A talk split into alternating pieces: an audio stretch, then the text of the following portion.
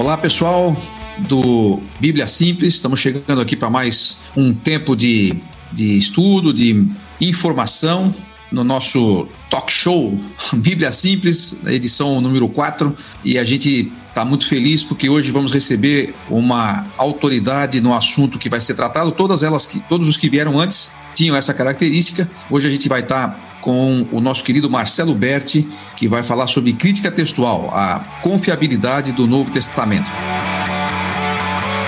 Instituto Alvo Podcast.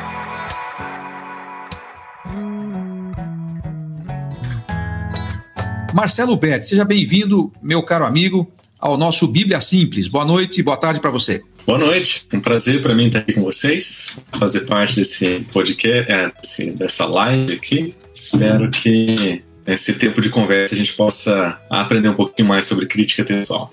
É, se você tem, se você que está nos ouvindo, nos assistindo ao vivo, tem alguma, alguma pergunta a fazer, você vai mandando, dentro do possível a gente responde. Dentro do possível, porque é como todo, como todo programa de entrevistas é, profissional, a gente tem um roteiro. Então a gente não é profissional, mas a gente tem um roteiro. Então, se, o que é possível a gente responder aqui, a gente vai é, trazendo para os nossos convidados e eles vão, eles vão respondendo. Mas, Bert, muito obrigado por você dispor esse tempo para estar com a gente aqui. Eu sei que não está fácil aí, é, quarentena para pastor não é quarentena coisa nenhuma, né? Vocês trabalham do mesmo é. jeito e a coisa não para. É, o nosso um programa, mais. É, nosso programa normalmente é de quinta-feira, mas nós antecipamos para terça, porque era o único dia que você tinha disponível aí na semana. Eu agradeço por você disponibilizar esse tempo aí para gente. Obrigado por fazer a alteração também, para poder participar. Obrigado. Eu sei que você é um cara que, embora seja bastante, uh, como é que eu posso dizer, é uma, uma autoridade de fato no, no assunto que você vai falar, mas você é um cara. Você é um cara. Ah, eu, eu sabia. Você é um cara humilde, mas, você, mas a gente sabe que não é fácil aí é, o caminho que você percorreu até hoje, apesar de você ser jovem ainda, né? Mas é um caminho. Obrigado, um caminho jovem. É, eu, acho, eu, acho, que você é mais, eu acho que você é mais novo do que eu. Se você é da, da, da turma do Panetone do Marcelo, você deve ter uns, uns 40 anos, se tiver, né? Não chega a isso. Não cheguei tá. ainda. Não chegou Mas ainda. jovem também não sou mais, né? é, é, aí depende da referência, né? Hum. Mas eu queria te, queria te perguntar para começar nosso papo aqui, é, como é que você foi se interessar por esse assunto, né? Que é um assunto, é, para muita gente pode considerar um assunto meio árido, né? Meio meio, teórico, que é o assunto da crítica textual. Como é que você foi parar nisso? É, eu comecei o meu interesse em crítica textual quando eu estudei pela primeira vez com Carlos Oswaldo, ainda no seminário em Atibaia. Tivemos poucas aulas, tivemos, uh, não tivemos uh, muito tempo para desenvolver. Era o final de uma matéria de exposição, exegese e a ênfase de fato não era crítica textual. Foi ali meu primeiro contato, algo que me chamou muita atenção e com o passar do tempo eu comecei a tentar, a, do meu modo, do meu jeito, meio e tentando fazer, a oferecer as minhas leituras, as minhas interpretações das variantes a, do Novo Testamento. Existo algumas vezes a, sem muito critério, tentando aprender e com o tempo no ministério pastoral essa o tempo para fazer esse tipo de atividade vai se tornando cada vez menor. Até que um dia, uh, um, um senhor na nossa igreja chegou para um dos pastores da igreja, entregou um livro e disse: Olha, eu li esse livro, esse livro não mexeu com a minha fé, não me abalou de maneira nenhuma, mas eu nunca ouvi falar sobre isso aqui, eu não entendo sobre esse assunto. E o livro era O que Jesus disse e o que Jesus não disse, do Bart. Em função desse meu dessa minha vontade de aprender sobre o assunto, ele perguntou se eu conhecia alguma coisa a respeito. Eu disse que conhecia o livro pelo título, mas eu não tinha lido. E também tinha muita coisa por fazer resolvi não, não, não abraçar o livro naquela ocasião. Foi um pouco tempo depois, ah, num acampamento de jovens, ah, que um dos jovens pediu para falar comigo. Numa conversa privada, ele falou: Olha, eu li esse livro, ah, esse livro abalou profundamente a minha fé, eu não sei o que fazer mais. Eu já não sei mais se eu acredito a, nas escrituras e o que ela ensina. E aquilo pesou para mim, porque é, foi, foi difícil para mim ouvir isso de um jovem que conhecia, que era querido, ah, e com dúvida que era real, era honesta, era e de fato ele não sabia o que fazer. Então eu me interessei ah, por crítica textual, porque eu queria ajudar pessoas que olhavam para aquilo como se fosse um grande obstáculo à fé, como se aquilo fosse um grande problema para a vida cristã, ou como se a, a, a, verdade das Escrituras ou a verdade do Evangelho a, fosse é, precisar ser ali, talvez, sabe, dessas pessoas apoiadas ter algum suporte. A minha história de me dedicar de fato à crítica textual começou depois dessa conversa. Ah, nós tivemos uma boa conversa com esse rapaz, foi bem legal, mas foi aí que eu entendi se, se aquilo estava acontecendo perto de mim, certamente estava acontecendo em vários outros lugares. Eu queria poder participar com outras pessoas nesse processo de aprender sobre esse assunto. Ah, certamente você, então, vai falar hoje, há muitas pessoas que têm a mesma dúvida dessa pessoa com quem você conversou, Sim. né? E, e, acho que é por isso que é legal. Agora, é, aí essa, essa, essa inquietação que você teve a partir dessa conversa, é de que maneira que isso aí influenciou na sua formação acadêmica? Você foi estudar sobre isso, você é, é fez uma série de, de, de, cursos aí, todos focados nisso, a maioria deles. Como é que foi que isso influenciou? Bom, o que aconteceu foi que eu precisei, de alguma forma, iniciar uma, uma, uma resposta para aquele jovem uh, e pude fazer isso naquele momento no acampamento. Mas saindo do acampamento, a primeira coisa que eu fiz foi comprar o livro e falar: eu preciso aprender isso aqui, preciso entender sobre esse assunto. O que me surpreendeu é que eu adorei o livro. O livro era muito legal. Eu nunca tinha lido alguma coisa que eu gostasse tanto. Ah, eu li rapidinho o livro, fiz muitas anotações, comecei a procurar artigos, comecei a pesquisar. E em uma determinada ocasião, o Fernando Leite, que era o pastor da, da igreja, Batista Fonte Cidade Universitária na ocasião, pediu para que eu fizesse ah, uma mensagem para a comunidade, para a igreja, tratando do assunto que talvez a informação estivesse sendo disseminada a outras pessoas foi quando preguei uma mensagem titulada O que Eman disse, o que Eman disse, é, tentando demonstrar que entre as muitas coisas que ele fala no livro, tem muitas coisas que ele não fala no livro. E a partir dali, aquilo se torna um, uma, um hobby. Com o tempo, isso vai ganhando lugar no meu coração, lugar no meu coração, até o ponto em que a, a igreja, então, entende que tem que me enviar para estudar e aproveitando a oportunidade aí de estudar fora do país. Um dia o próprio Fernando me pergunta para onde eu iria se eu pudesse estudar. Eu tinha uma série de lugares que eu gostaria de ir, mas de fato a referência do Daniel Wallace na, na minha vida e nas leituras que eu fui tendo, nos uh, vídeos que eu fui assistindo, eram de fato importantes o suficiente para eu considerar a possibilidade de ir para o seminário de Dallas e estudar com o Daniel Wallace sobre crítica textual. O, o caminho vem daí, né? Essa foi a direção que as coisas foram tomando. É, se eu não me engano, essa, essa, essa sua palestra que você fez lá, ela está no YouTube até hoje, né? Ou pelo menos uma versão dela. Alguém colocou no YouTube, não fui eu. Alguém colocou no YouTube, dividido em várias partes. Depois eu perdi o contato com aquilo. Aí eu sei que pelo site da Igreja Batista Fonte é possível encontrar essa palestra. Uma palestra bem antiga, mas acho que dá, ainda dá para encontrar lá. Esse livro que você leu, é, ele é um livro que. É, qual é o propósito dele? Depois, se puder repetir o nome do livro, se, se você quiser.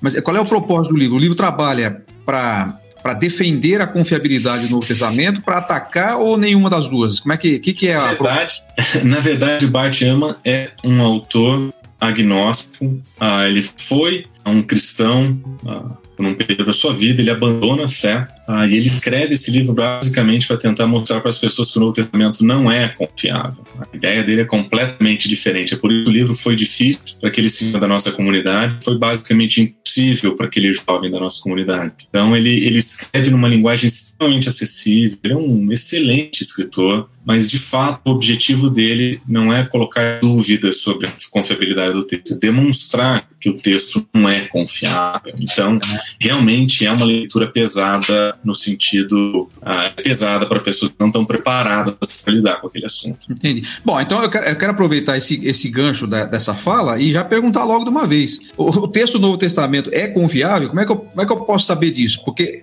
é, não só nesse livro, mas você sabe disso, né? Toda hora a gente se depara aí com com alguém falando, e não, não só agnóstico, tá? pessoas que se confessam cristãs e tal, também é, é, defendem essa, esse aspecto aí, né? Então a pergunta é objetiva, talvez a resposta não vai ser tão simples assim, e, e não sei se nós vamos conseguir a resposta aqui em, em 30 minutos de conversa, mas a pergunta inicial é essa. É, é, é bom, mas an, só antes dessa, você aí você foi, você tá, só estava completando aí o seu, seu traçado da, da, da sua formação acadêmica, aí você vai para Dallas e lá você começa a trabalhar com, com, com, crítica textual. É, o que aconteceu foi que assim que eu cheguei lá, eu procurei a, a, por oportunidades de ser aluno do Daniel Wallace, a, e a matéria dele é a matéria mais exigente de línguas do seminário.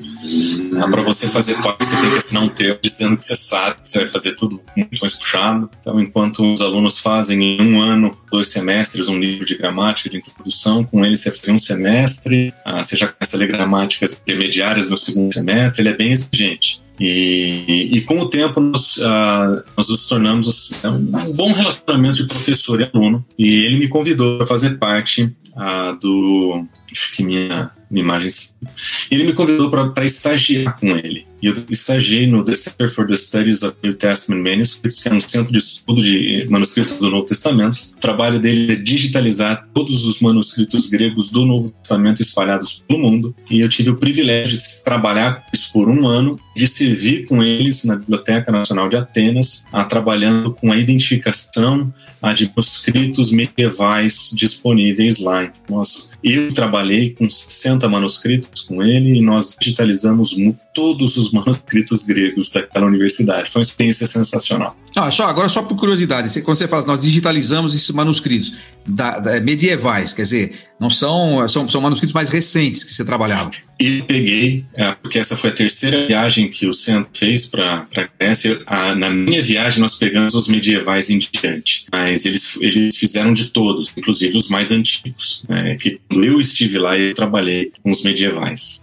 O texto do Novo Testamento, ele é confiável? Como é que a gente pode saber disso? Como é que a gente pode ter certeza, ou pelo menos alguma indicação, de que o texto que a gente tem aqui na nossa Bíblia é um texto é, confiável? Eu acho que a maioria das vezes que nós entramos nesse assunto, a frase que nós usamos para descrever é que o texto do Novo Testamento é um texto muitíssimo bem preservado. É possível demonstrar isso. É um texto extremamente confiável. Ah, mas a questão é essa perguntinha: como é que eu posso saber? E, e, e, essa é, acho que, a pergunta mais importante, porque a afirmação a gente pode fazer de uma maneira teológica, você pode fazer essa afirmação de uma maneira baseada baseada em alguns livros sabe, de teologia sistemática, sabe? mas a pergunta é como é que nós, como é que, como é que nós podemos saber que isso é verdade? E na tentativa de ajudar a pessoa a responder essa pergunta, eu gostaria de oferecer cinco perspectivas sobre como você pode olhar para essa mesma pergunta e considerar a respeito da confiabilidade. A primeira delas é a quantitativa. A primeira perspectiva é a quantitativa. Se você considerar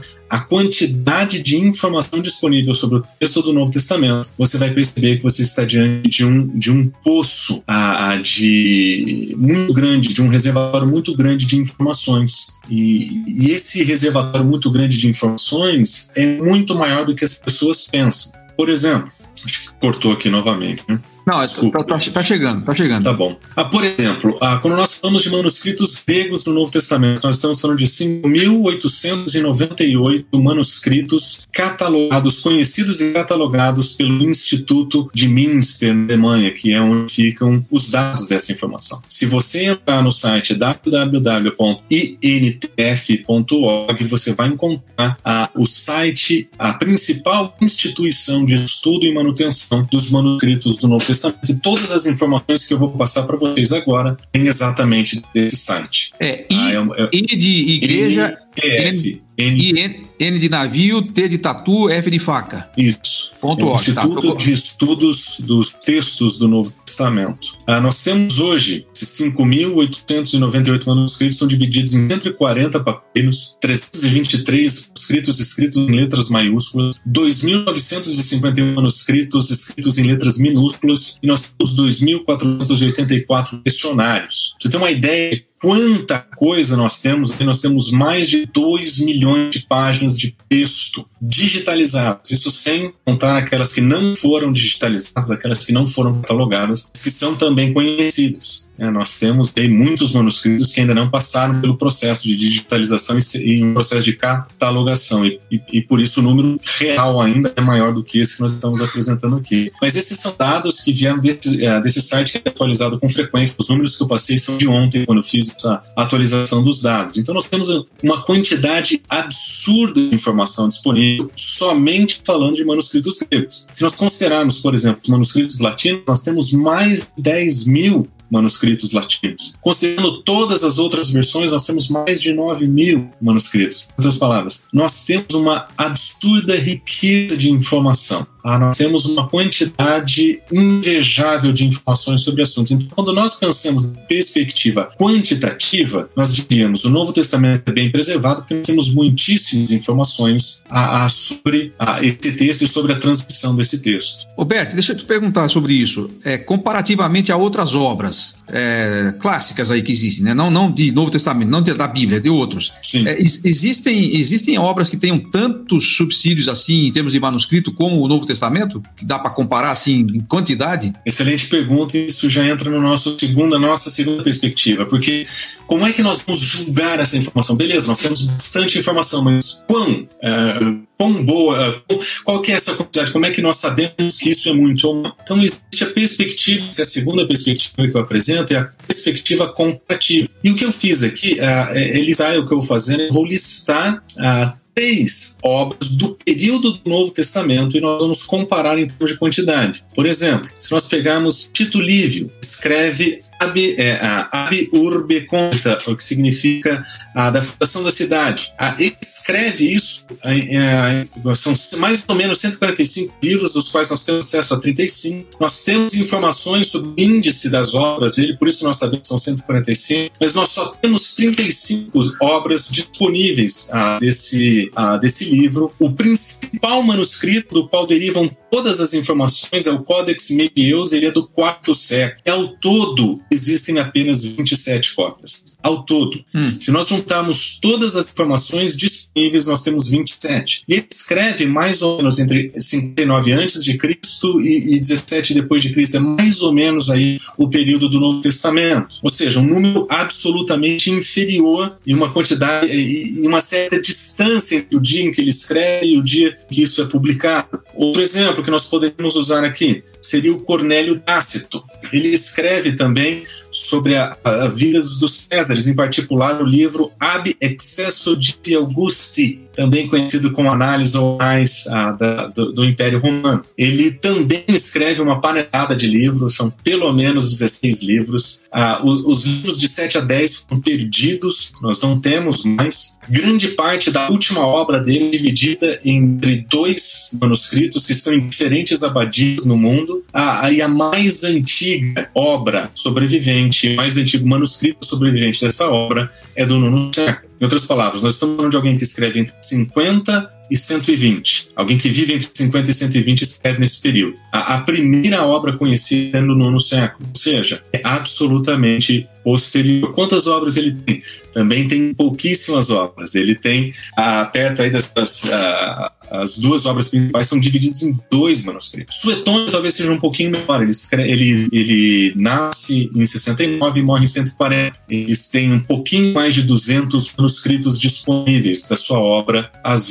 A Vida dos Césares, e também o primeiro manuscrito é do nono século. Todos esses autores que eu citei são fonte primária para o estudo da, da, da Roma Antiga. Tudo o que nós sabemos sobre Roma Antiga, não tudo, mas muito do que nós sabemos sobre Roma Antiga, vem desses três autores que escrevem no período mais ou menos aí intercambiado com o Novo Testamento. E ainda assim, tudo o que nós sabemos é derivado de uma, ah, de uma quantidade absolutamente inferior de, de manuscritos ah, que representam aí esses textos. Então, agora, quer dizer, esse pessoal que a gente, a gente usa esses autores como fonte de informação histórica do período Sim. grego. E ninguém questiona se esses são confiáveis ou não. Mesmo não, existem, claro que existem, é claro que existem descréditos. Sempre tem cético para disponível no mundo. Mas o ponto é, é impossível você falar sobre Grécia, ah, sobre Roma Antiga, e não ter que trabalhar com esses autores ah, primários aí. Então, então mesmo, ah, mesmo que se alegue alguma coisa da, da confiabilidade sim. desses escritores, é isso que você vai usar como referência. É isso que você vai ter que usar como referência primária.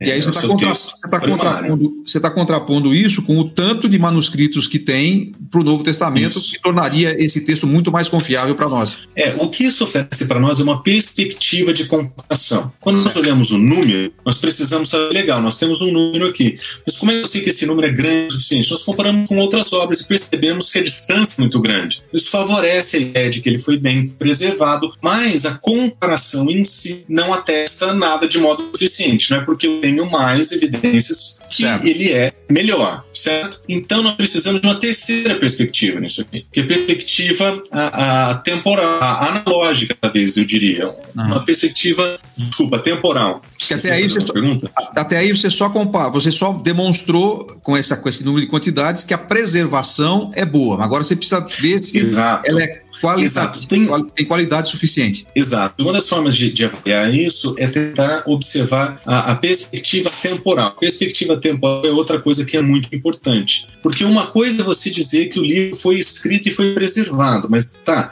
como é que eu sei que esse livro ele foi preservado em um período próximo àquele que nós acreditamos que aconteceu? Por exemplo, quando eu falo que esses três autores aí têm livros preservados, mais de 200 cópias, sensacional que nós temos tudo isso sobre Suetônios. Mas a distância entre o dia que escreve e o dia que nós temos a primeira cópia disponível é um gap muito grande. Então, ele escreve no, no, no início do segundo século, mas a primeira cópia só vai aparecer no nono século. São quase 800 anos de distância. É bastante tempo. Ninguém ainda assim vai dizer que porque existe uma distância muito grande, esse texto não é legítimo, não é isso? Ninguém acredita que esse texto apareceu lá. Nós temos inferências de outras obras ah, sobre esses autores e assim por diante. Mas o ponto é, quando nós olhamos essa perspectiva temporal, como é que nós vemos o Novo Testamento? Considerem, por exemplo, o melhor autor clássico do mundo antigo em termos de número de cópia. Homero. A Ilíada de Homero é o livro do mundo antigo que tem a maior, a, a, o maior número de manuscritos, a, mais de 2 mil manuscritos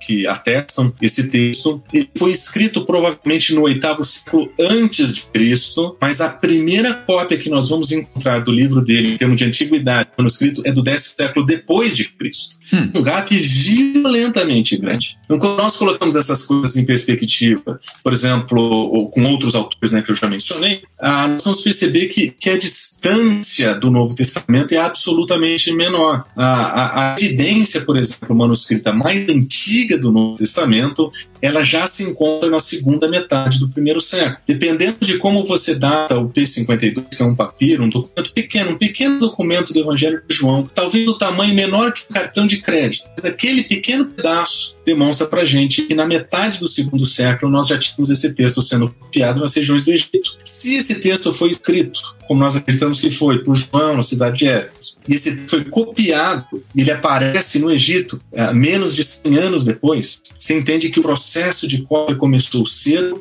e se espalhou rápido. E quando nós vemos a distância entre esses manuscritos, você percebe que a, a perspectiva temporal nos coloca de um modo muito mais perto. Se nós considerarmos a primeira cópia do Novo Testamento, que tenha o Novo Testamento completo, nós vamos encontrar a primeira cópia do manuscrito completo no quarto século, ainda assim a distância é pequena em comparação com as obras clássicas do mundo antigo. Então, quando nós olhamos para essas três perspectivas, a, a quantidade, da comparação e do tempo, nós falamos, opa, existe algo especial aqui, existe algo importante aqui. Mas como falei, não é porque você tem mais, não é porque você tem cedo, essas coisas estão resolvidas. E eu acho que é aqui que grande parte dos argumentos favoráveis à confiabilidade do Novo Testamento ele perde a mão. Quando nós lemos alguns apologetas, eles vão usar esse argumento dizendo nós temos mais, mais cedo, logo melhor. Quando na verdade nós deveríamos dizer o seguinte, aí vem a quarta perspectiva que eu acrescento nesse, nesse ponto, é a perspectiva analógica. Porque se nós olharmos de maneira análoga, olha aqui Suetônio, ele tem 200 cópias, ele tem um gap aí de 400, 500 anos, e nós lemos esse livro e os aceitamos com, confiabilidade histórica, por que nós não usamos o mesmo critério para falar sobre o Novo Testamento? Percebe que o argumento é diferente? A ideia não é dizer nós temos mais, nós somos melhores. A ideia é dizer nós aceitamos por esses mesmos critérios que vocês aceitam o Suetônio, nós aceitamos o Novo Testamento. Não é racional. Não, é, nós não estamos comparando coisas diferentes. Nós estamos demonstrando que o mesmo conjunto de critérios que defende a, a poderia ser usado para defender a, a, qualidade da transmissão do livro de Suetônios poderia ser usado para o Novo Testamento. O que acontece que, é que em função do Novo Testamento ser um livro religioso e particularmente por ser cristão, o movimento que tenta desestabilizar a crença ou a convicção, ou inclusive a demonstração histórica de que existe uma boa confiabilidade, ele ataca nesse ponto e tenta demonstrar para você que esse, essa transmissão ela não foi boa. Mas quando comparada com obras do mesmo período ou até obras anteriores, nós percebemos, não, existe algo aqui que é diferente, é, é mais cedo, tem mais quantidade, e se nós usarmos os mesmos critérios, nós vamos dizer esse texto é confiável, sim. Quer dizer, em, em outras palavras, é, se você utiliza um raciocínio né, que vale um raciocínio para essas tais obras, Isso. você deveria, é, por, até por honestidade intelectual, utilizar o mesmo argumento e o mesmo raciocínio para analisar o que está acontecendo com o Novo Testamento. Exato. E, e, nesse momento nós ainda não abrimos o texto. Hum. Nós ainda trabalhamos com o conteúdo do texto. Nós só estamos demonstrando que a partir do registro histórico e das evidências disponíveis, nós podemos traçar ah, com muito mais confiança, com, uma, com, uma, com muita maior proximidade, o texto original com aquele que nós lemos hoje do que qualquer outra obra do mundo antigo. De fato, é uma evidência extraordinária e de fato é uma evidência importante. Mas nós estamos apenas trabalhando com um livro fechado aqui. Nós conversamos sobre a transição dele. É, deixa só, só esclarecer alguns termos, porque aqui tem, tem gente nos assistindo aqui que são mestres aí, estão acostumados com os termos, mas pode ser que tenha gente que não está tão acostumado. Então, é, quando você fala manuscritos, você não está hum. falando daquela, daquele, daquele papiro lá, ou do sei lá do que que o, que o apóstolo escreveu. Você está falando sempre de uma cópia, certo? Sim. É isso, né? Quando você fala manuscrito, você está falando de Sim, cópia. Uma cópia. Tá, então, uma, uma pergunta de leigo que muita gente faz. É, o fato de ser uma cópia para efeito de preservação e para efeito de de confiabilidade é melhor ou é pior? O fato que as pessoas alegam assim, é, você não tem mais nenhum manuscrito, não sei se tem ou não, estou fazendo uma pergunta. Você não tem mais nenhum manuscrito original, ou tem muita pouca coisa que é original, só tem cópias. Mas isso é, isso é ruim ou é, ou é bom em termos de confiabilidade? É, em termos de confiabilidade, isso é o normal. N nenhuma obra sobreviveu o original. Ah, não tem como. O, o, a, o próprio material onde o original foi escrito teria se perdido no tempo. Como é que alguém leria o original de Homero, escrito no ano 8, é, 800 a.C.? Como é que você faz um negócio desse? Como é que dura tudo isso? Portanto, você então, tem que aplicar aí o mesmo conceito, a analogia, quer dizer, vale para todas as obras. É, não, é, é, não é o Novo Testamento. Qualquer obra do mundo antigo, qualquer conhecimento do mundo antigo anterior à imprensa foi, foi, foi preservado através da cópia manual. Nenhum outro livro foi exceção. Tá. E quando você usa a expressão variantes, você está se referindo aqui a esses, a, essa, a esses vários manuscritos de cópias que existem? É, quando eu falo a palavra variantes, eu vou esclarecer isso mais para frente um pouquinho, mas nós já estamos chegando lá. É de que entre as próprias cópias existem diferenças. Ok, ok, Esse tá é um, bom. Um assunto é, esse, que nós vamos chegar lá. Você vai chegar lá, ok. Então, continuando aí as, as, as perspectivas. perspectivas. Aí, né? uhum. eu, eu apresentei a primeira, que é a perspectiva da quantidade, apresentei a segunda, que é da comparação, a terceira que é a perspectiva do tempo, a quarta perspectiva que é a da analogia, que nós acabamos de passar, e por fim eu falaria da, da perspectiva textual. Ah, quando nós examinamos o texto transmitido, nós vamos perceber que essa transmissão, essa história de transmissão, ela transpira é, similaridade. Ela não foi perfeita, não tem como ter sido perfeita. Cópias à mão, escrevendo à mão. Pensa, pensa que boa parte do processo inicial de cópias ah, dos textos do Novo Testamento foram escritos num período, especialmente nos primeiros séculos, de perseguição. É, nós temos gente copiando provavelmente às pressas, à noite, nos estudos, assim por diante. Esse processo era impossível que fosse livre de variações. Ele está cheio de variações. Mas isso não significa que esse livro foi completamente perdido, porque esse é o argumento. Porque nós temos muitas cópias, qual é a chance de nós termos muitas diferenças? É absurda. Se você tivesse um único manuscrito do Novo Testamento inteiro, quantas variações você teria? Nenhuma. Mas se você tivesse duas cópias, aí talvez a conta seria diferente. Quando você tem 5 mil, mais de 5.800 manuscritos e você os compara, a quantidade dessas leituras variantes aparecerem são absolutamente maiores. Mas deixa eu ilustrar o que quero dizer, uma transmissão que transpira com fidelidade. Eu vou usar alguns números aqui. Eu vou usar de algumas obras conhecidas. Por exemplo, a grande parte das traduções que nós temos do Novo Testamento ele vem de um documento chamado Texto Recebido. Aí ele foi na sua última edição, a edição que nós usamos, as primeiras traduções em português e usamos até hoje na revista corrigida, Almeida, chama-se Textos Receptus. Ele foi publicado em 1663 e essa edição particular do Novo Testamento ela tem 140.929 palavras. Em 1821, Westcott e Hort, dois uh, acadêmicos ingleses, eles usando novas evidências de um novo método, eles imprimem um novo, uh, uh, um novo texto. Esse texto tinha 137.838 palavras. Se você for hoje no site da Sociedade Bíblica do Brasil procurar pela nova edição, a UBS 5, que foi publicada pela primeira vez em 2012, e você contar essas palavrinhas, você encontraria 138.213 palavrinhas. Em outras palavras, se nós pegarmos a mais antiga versão aqui do Novo Testamento, a, a, a, o texto recebido e você comparar com a, mais recente versão do texto da Sociedade Bíblica Internacional e comparar a quantidade de palavras, somente a quantidade de palavras, você vai perceber que a diferença entre elas é menor do que 1,9%. Você tem 1,9% de variação nisso daí. Você fala, opa, pera um pouquinho. O, o, essa, essa primeira edição que nós temos em mãos, que tem cerca de é, oito manuscritos sendo utilizados, e a mais recente, que usa um pouco mais de 5.800,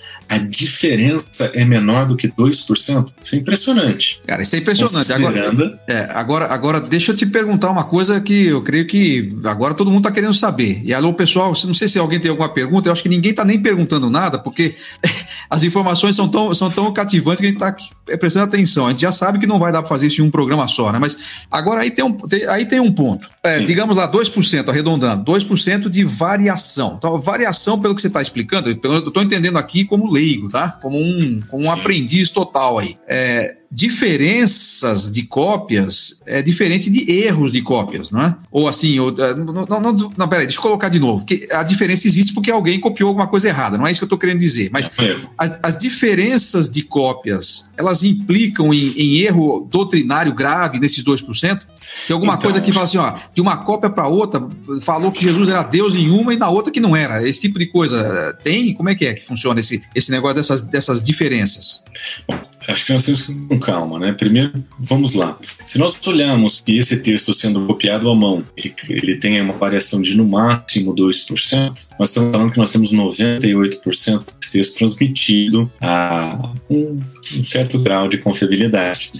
Uh, recentemente lendo sobre, sobre isso uh, com dois diferentes autores, um diálogo entre o Maurice Robinson, que é o defensor do texto uh, majoritário do Brasil, uh, no mundo e o Daniel Wallace, eles variam entre 94% e 96% a similaridade entre uh, essas versões. O ponto é o seguinte: existem essas variações, essas variações elas existem. Pense por um momento naquela brincadeira do telefone sem fio. Uh, uma pessoa fala uma coisa e com o tempo aquilo se torna uma frase completamente diferente. Muitas vezes, quando as pessoas descrevem o, o processo de tradução, de transmissão do Novo Testamento, eles descrevem desse modo. Eles falam, ah, foi como um telefone sem fio. O cara falou uma coisa aqui no começo, mas chegou completamente diferente na frente. Essa é que é a beleza da, da transmissão escrita. É que você pode voltar e comparar. Então, se você pega um manuscrito do, do segundo século, terceiro e quarto século e compara com manuscritos do décimo quinto século antes da imprensa, você vai dizer o seguinte, opa, eles estão dizendo exatamente a mesma coisa em muitos lugares. Existem diferenças? Claro que existem. Mais de 5.800 cópias à mão, lugares diferentes, pessoas diferentes, momentos diferentes da história. Claro que vai ter diferença. Mas o processo do telefone sem fio é uma metáfora imperfeita desse, desse processo, porque diferente da brincadeira onde as coisas se perdem pelo som, no texto a gente pode voltar ver o que foi escrito. E quando você compara escrito com escrito, você fala, opa, existem diferenças aqui. Mas não é uma diferença que te diz, isso foi completamente alterado e tudo foi apagado. Mas você fez uma pergunta mais específica. Existe algum manuscrito que diga em algum lugar que Jesus não é Deus? A verdade é o contrário. Quando aparece aparece alguma informação sobre Jesus e a divindade de Jesus, ela tende a ser reforçada e não minimizada. Isso é muito interessante. Tem um manuscrito é, chamado manuscrito L, que em, em João ah, capítulo 1, versículo 1, nós lemos aquela famosa frase: o Verbo era Deus, uma clara afirmação da divindade de Jesus. E é um texto que é muito interessante, não tem variações, você não encontra grandes variações, exceto o manuscrito L, que é um manuscrito, se eu não me engano, do né, nono ou décimo século, e, e, ele inclui um artigo a mais, então ele é o Deus, ficaria traduzido. Então você fala assim: opa, esse cara quis deixar muito claro, né?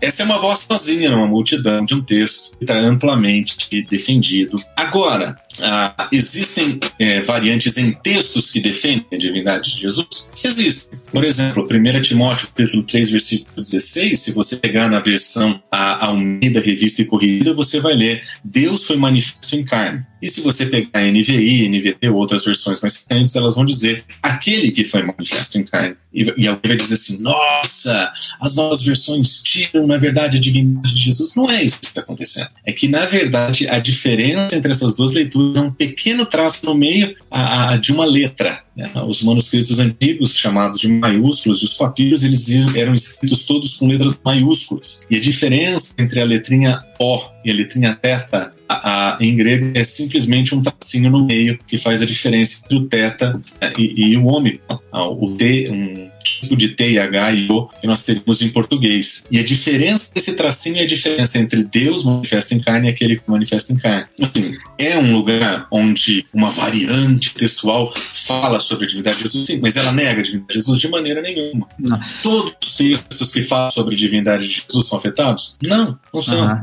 Então, assim, é uma coisa é dizer existem variações em textos que falam sobre a divindade de Jesus, outra coisa é dizer que todos os textos foram minados, alterados e por diante.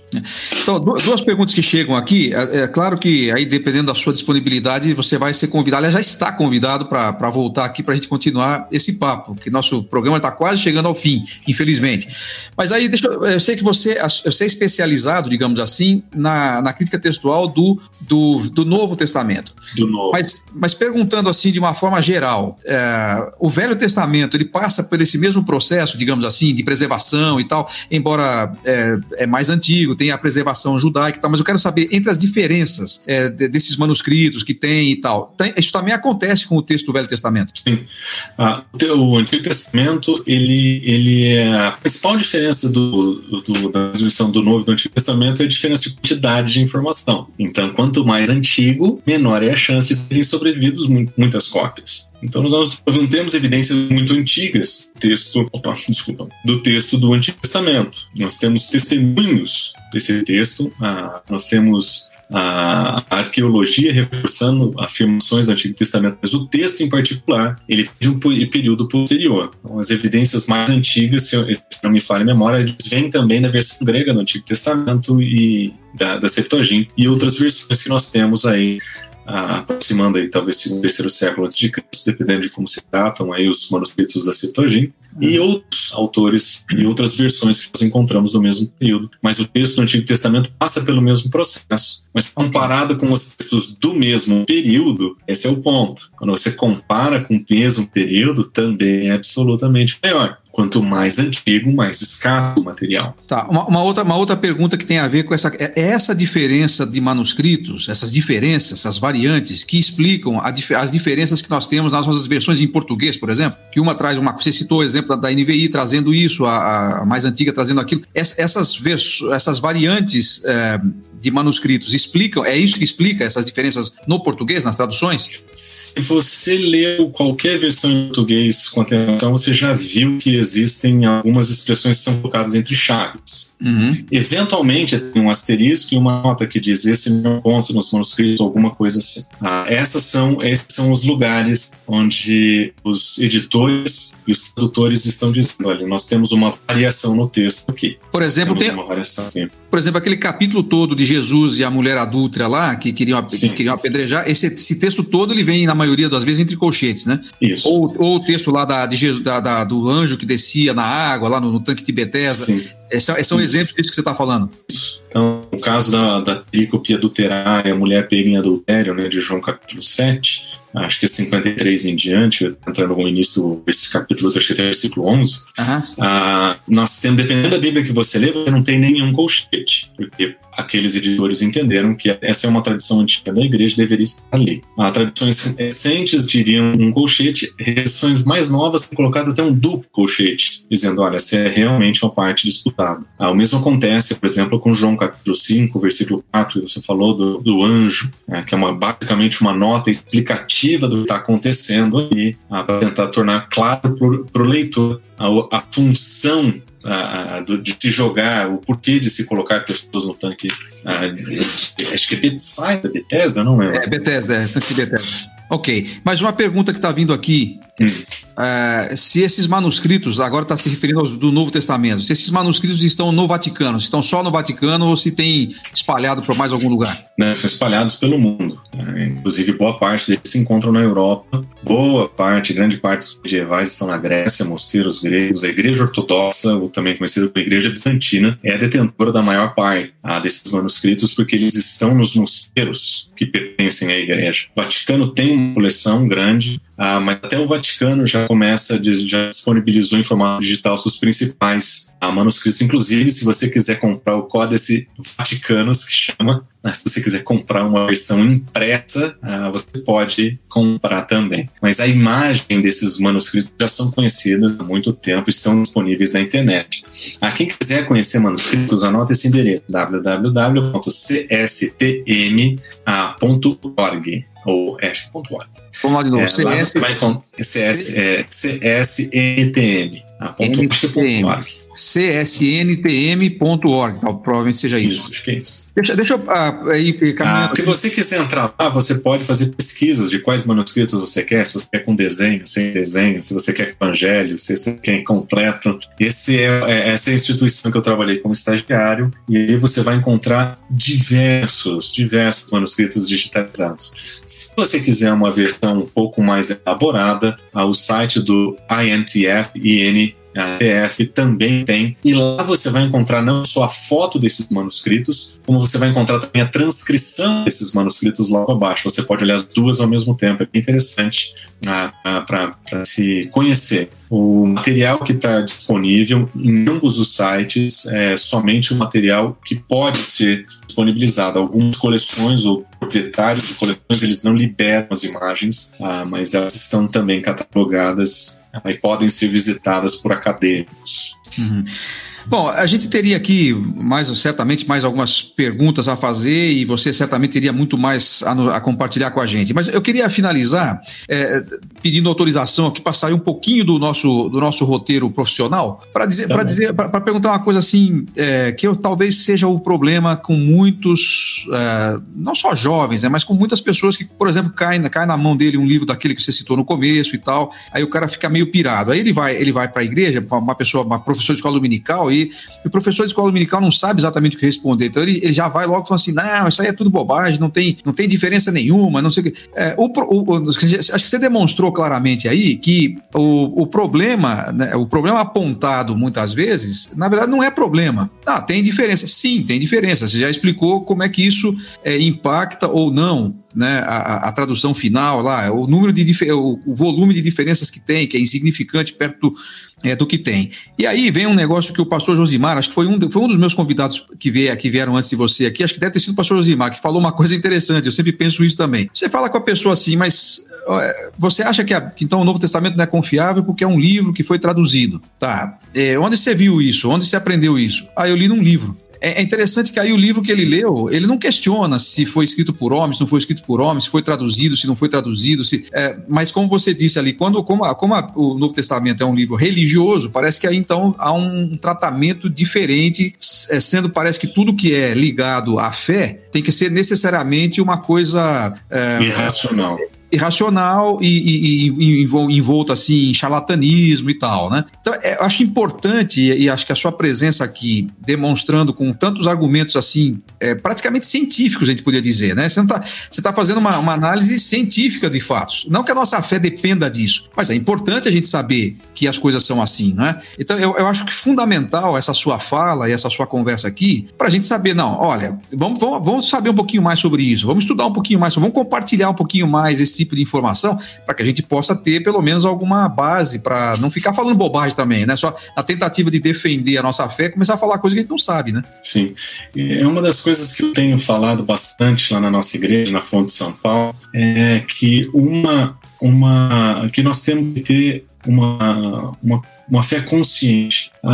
Nós temos que ter consciência da nossa tradição se a gente quiser ter consistência na nossa proclamação. O que eu quero dizer com isso? É que não adianta nós fecharmos os olhos ou ignorarmos os argumentos ou fazer como você mencionou, dizer, ah, não, não tem problema, é, vamos fingir que isso não aconteceu e vamos continuar vivendo. Mas quando nós fazemos isso, nós estamos ensinando para os nossos jovens que eles não podem fazer perguntas, porque a fé deles é frágil demais para ser questionada. E se nós estamos ensinando os nossos jovens que a fé deles é, é frágil demais para ser questionada, é uma questão de tempo até que problemas pessoais ou problemas de outras naturezas questionem a fé dele e ele desista ou abandone a fé por causa disso. E nós perdemos a oportunidade de treinar esses jovens intelectualmente a reconhecerem os desafios da fé. Nós temos, não é porque existem, ah, porque é, todo o processo é perfeito, não existem dificuldades, não. Nós temos apesar disso. E aqui entra a questão da consciência da nossa tradição.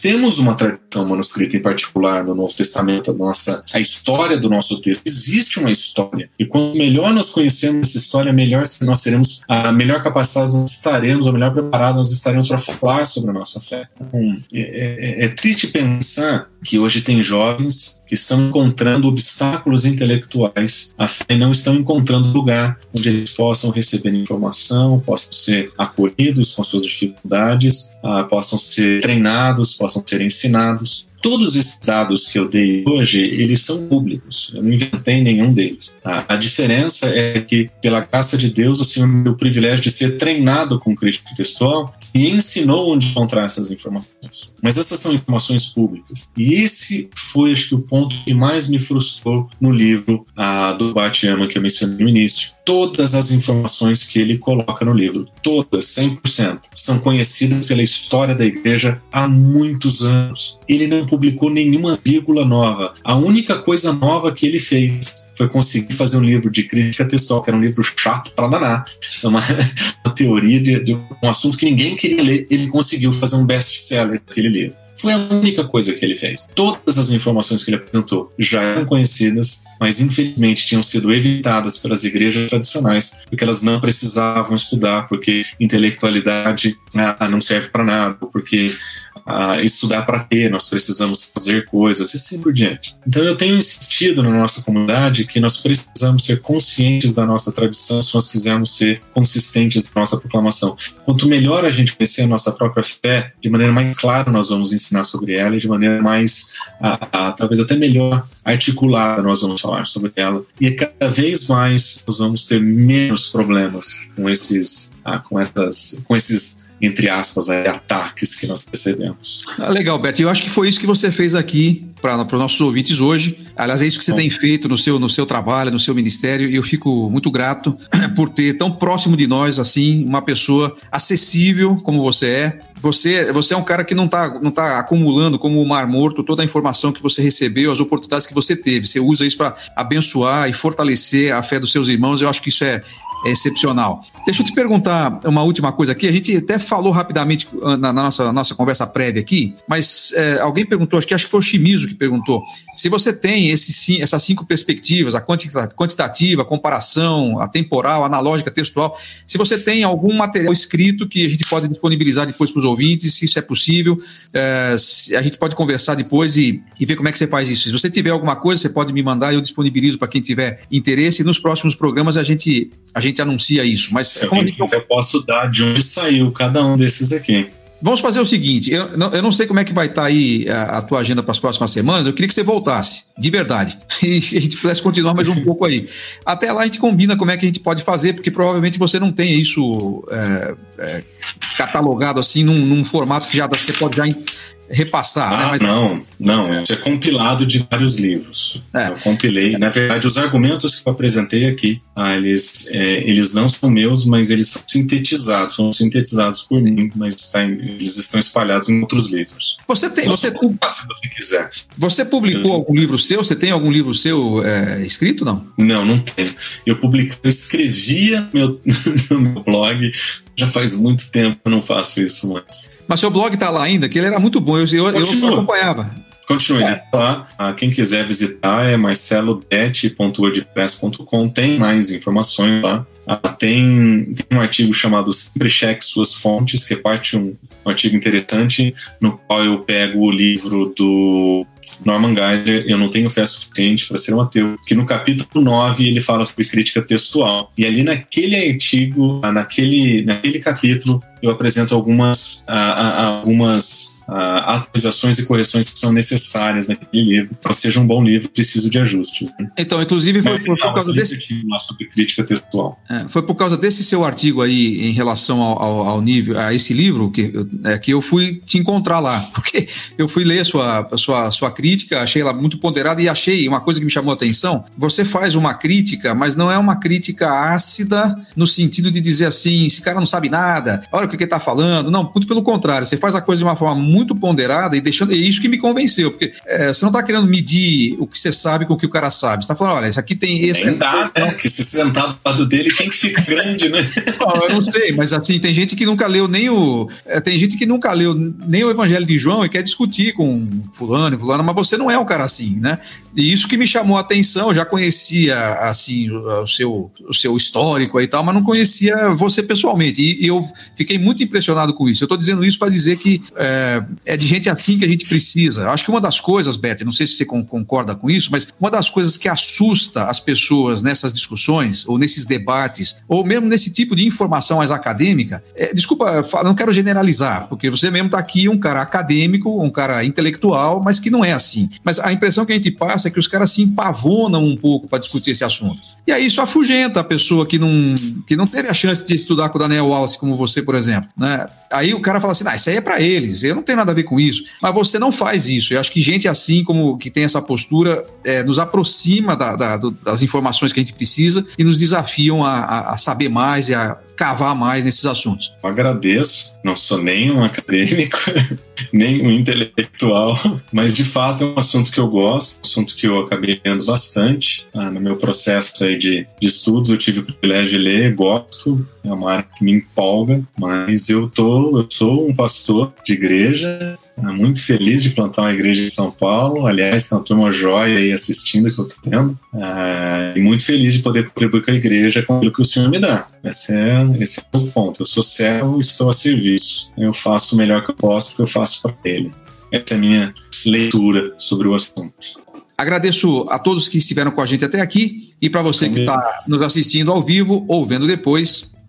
Tchau. Beijo para vocês. Isso aí. Tchau, tchau. Para saber mais sobre o Instituto Alvo e conhecer os seus treinamentos, palestras e publicações, visite institutoalvo.com.br ou busque por Instituto Alvo nas redes sociais. Na descrição deste episódio você encontra o link para conhecer os cursos online oferecidos pelo Instituto Alvo. O Alvo Podcast tem direção de Marcos Soares e edição de Carlinhos Vilaronga. O apoio de produção é da Nabecast Assessoria em Produção de Podcasts, publicado pela Nabe Podcast Network.